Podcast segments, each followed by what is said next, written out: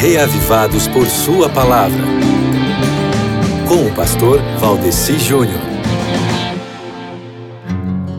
Muito bem, meu querido amigo ouvinte dessa rádio maravilhosa que toca a voz da esperança. Tudo bem com você?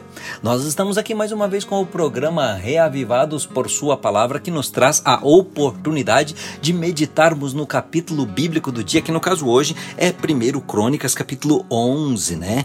E esse capítulo aqui, amigo ouvinte, ele dá sequência ao que eu estava vendo com você ontem sobre a tristeza que abateu a Saul e a seus três filhos à morte, a tristeza que abateu o reino de Israel, a derrota para os filisteus, e agora virando a página, nós temos Davi sendo ungido rei de Israel, nós temos Davi conquistando a Sião e nós temos uma descrição sobre os valentes de Davi, homens poderosos, homens influentes e homens, inclusive, com atitudes muito nobres. Quer ver só? Eu destaco aqui de um fenômeno que aconteceu: que Davi estava na fortaleza, né? É, e a guarnição dos filisteus estava em Belém.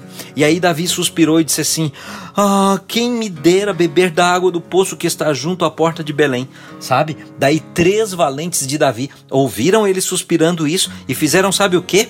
atravessaram o acampamento dos filisteus, arriscando a própria vida, foram ao poço que estava junto à porta de Belém, tomaram água dali e levaram para Davi.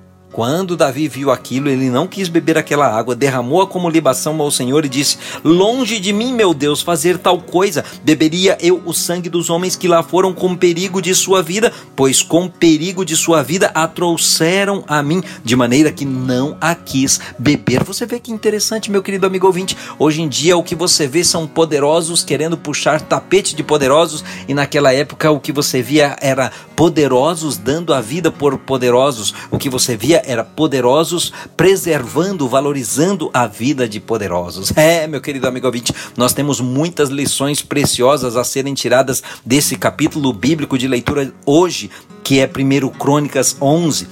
Mas eu vou terminar aqui fazendo uma paráfrase para você do verso 17 que tem aqui quando Davi suspirou e disse: Quem me dera beber da água do poço que está junto à porta de Belém.